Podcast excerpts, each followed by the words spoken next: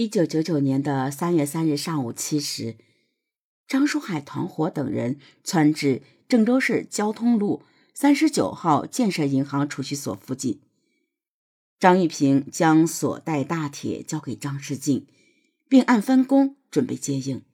张书海、张洪超、张世进分别携带事先准备的盾牌机筒式五连发猎枪、松鼠牌单管猎枪。大铁、自制的爆炸装置等物进入储蓄所。张书海、张洪超持枪威逼保安及营业员，张世静持大铁猛砸柜台防弹玻璃，抢得银行专用款包一个，内装人民币五点五万余元及空白支票、印件等物。张书海带着银行专用款包回家后，张书海之妻。王宇明知是犯罪所得，仍帮助其销毁。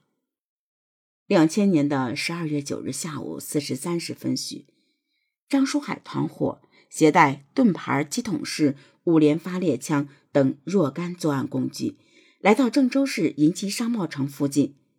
张书海、张世静、张洪超、乔红军四人蒙面进入广发银行银基支行营业厅内。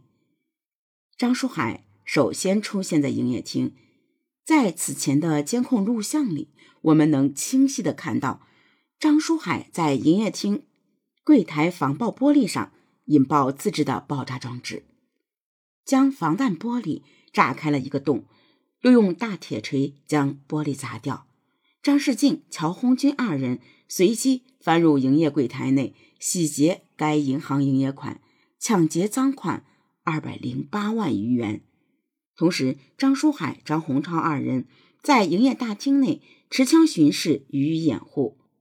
为防止保卫人员进入营业大厅，张书海在大厅门前引爆了一个爆炸装置，并用五连发猎枪射击，致使安保人员常玉杰中弹，引起急性失血性休克死亡。后，张世静、乔红军携带赃款。从银基商贸城东侧逃离，张书海、张洪超持枪掩护，在逃离过程中又开枪威吓群众。四人逃至约定的胡同口，与在此接应的张玉平会合。五人用大黑塑料袋将装赃款的编织袋整体套装后，由张世静、张玉平骑自行车携带赃款，与其他三人分头逃离现场。通过对几个案件的梳理，我们能清晰地分析出张书海系列抢劫大案的特点。首先是一个典型的家族式、家庭式作案团伙，又是一个非常紧密的犯罪组织，是一个战斗型、高效型的作案团伙。每个作案过程往往只有十至二十分钟，是一个预谋性、规律性极强的作案组织。他们往往选择春秋冬三季作案，且成功率达百分之百。首犯张书海呢，是一个心理素质及心理调节技能极强的人。据心理学专家预测，像他这样的心理素质的人，五百万人口中才能寻找出一例。其次呢，此团伙是一个高学历、高智商作案团伙。团伙成员中有三名大学生，一名中专生，是一个熟练掌握刀、枪、炸弹、激光装置等多种器械性能的作案团伙。幺二九案件九侦未破时，有一位市民劝其在银行工作的女儿长期在家休息。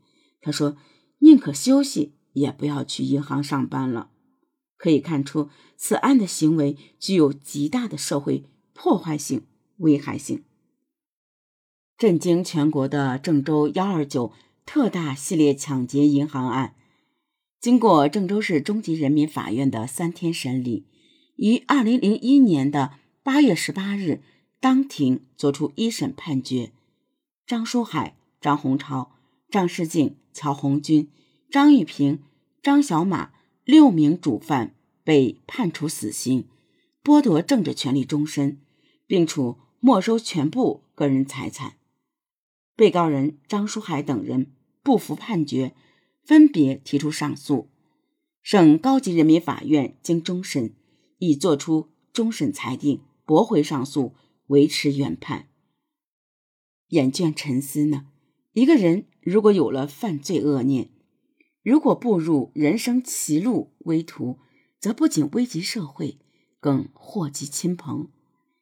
由此造成的危害该是多么巨大，留下的阴影该是多么沉重。所以，每个人，如果当你向犯罪泥沼迈步时，你应该料到毁灭离你已经为时不远了。这正是作恶多端终有尽，疯狂到头是灭亡。